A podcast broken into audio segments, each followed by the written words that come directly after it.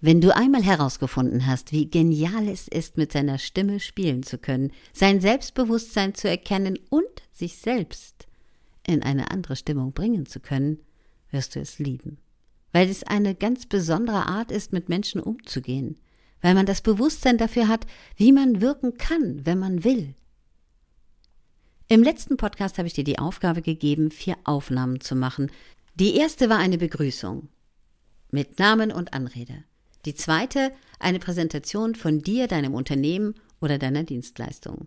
Die dritte Aufgabe bestand darin, darüber zu reden, was man gerne tut, was man gerne isst, Lieblingsspeise, Hobby, irgendetwas ganz spontan zu erzählen, als würde man es einem guten Freund erzählen. Und die vierte Aufgabe war, sprich so, als würdest du auf eine Mailbox einen Anrufbeantworter reden und hinterlasse eine Nachricht. Nachdem du die ganzen Punkte analysiert hast, die ich dir schon aufgegeben habe, solltest du neu in diesem Podcast sein, geh eine Folge zurück. Glaub mir, es lohnt sich. Am besten sogar von Anfang an. Aber egal. Denn auch mit der letzten Aufnahme kannst du da schon weitermachen.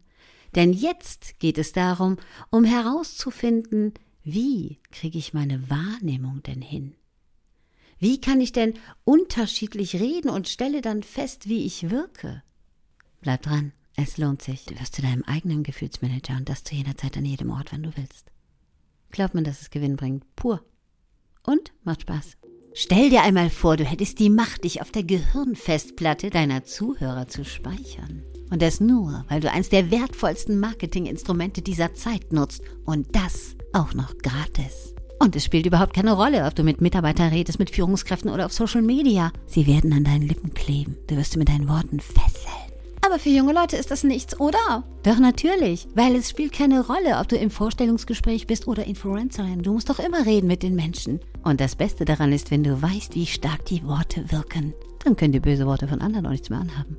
Sei clever, tanke wertvolles Wissen und hab Spaß dabei. Hier auf dem Podcast von Claudia Kohnen, deiner Umsatzstimme. Abonniere jetzt. Nach der Selbsterkenntnis kommt die Selbstentfaltung und das Selbstbewusstsein. Vertrau mir. Du hattest jetzt viele Aufgaben, um etwas einzusprechen. Jetzt geht es darum herauszufinden, wie bekomme ich denn eine andere Stimme überhaupt hin? Wie kann ich anders wirken? Wie werde ich dynamischer oder ruhiger oder wie auch immer, je nachdem, wie du schon bist.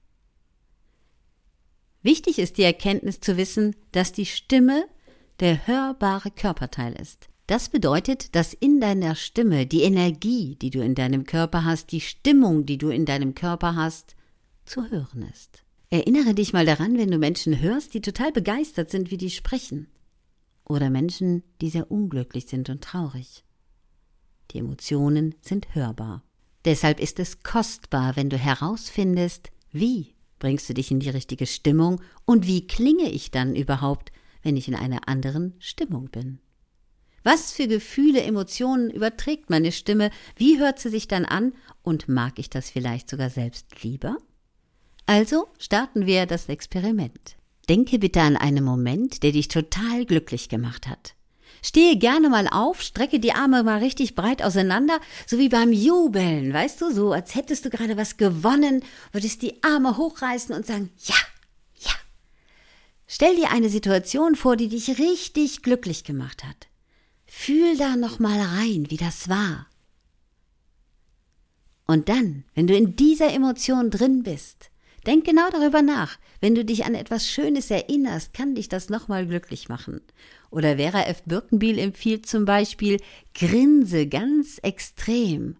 Dann drückt quasi der obere Kiefer nach oben und die Verbindung bis ins Gehirn stellt ein, ein Glücksgefühl dar. Dein Gehirn kann nicht wissen, ob du extra grinst oder ob du wirklich gerade besonders glücklich bist. Es sieht ein bisschen blöd aus. Vera Birkenbiel sagte, mach das am besten in die Schublade hinein, wenn du im Büro bist, sonst weisen sie dich irgendwann ein. also das ist nicht der O-Ton, aber so ungefähr hat sie es erklärt. Eine faszinierende Frau. Also bring dich in diese positive Energie. Und dann nimm nochmal dein Aufnahmegerät, mach Klingelingeling und sprich diese typische Begrüßungsform, stell dich vor am Telefon. Präsentiere nochmal mit dieser Emotion dein Produkt, deine Dienstleistung, dein Unternehmen und drücke auf Aufnahme.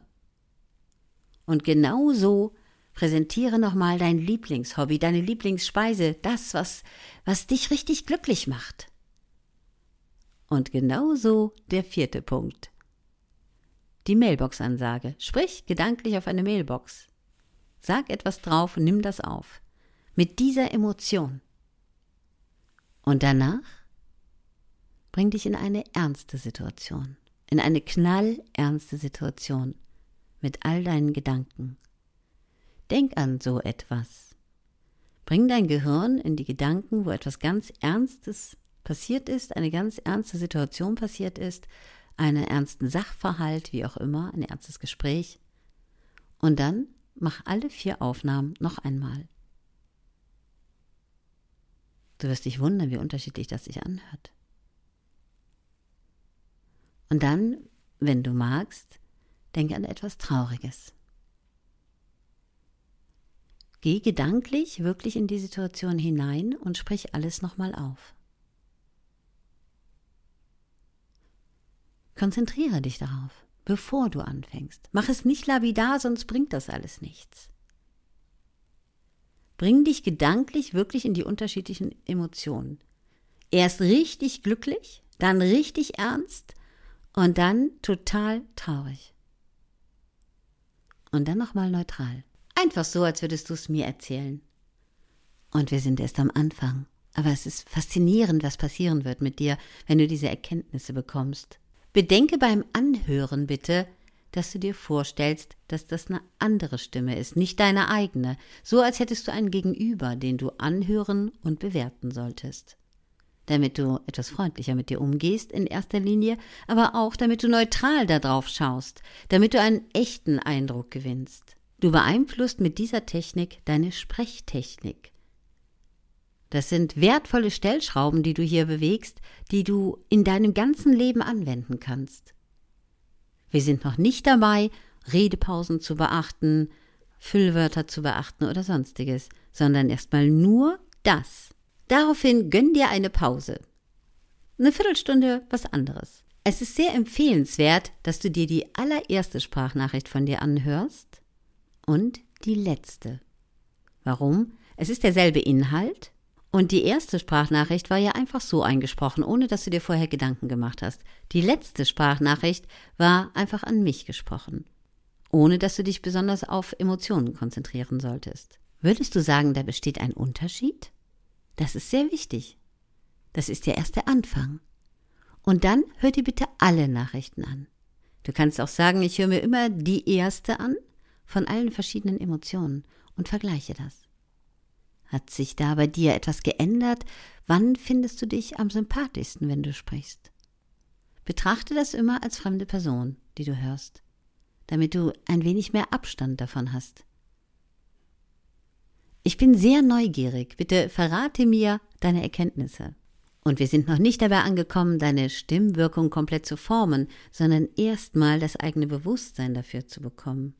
Übrigens im Buch Brainset, was ich mit Carsten Brocke zusammengeschrieben habe, gibt es auch eine komplette Anleitung. Solltest du dir dieses Buch bestellen wollen, freuen wir uns sehr darüber, denn der Erlös geht an einen guten Zweck für Kinder. Übe das bitte mehrfach, um dich besser kennenzulernen.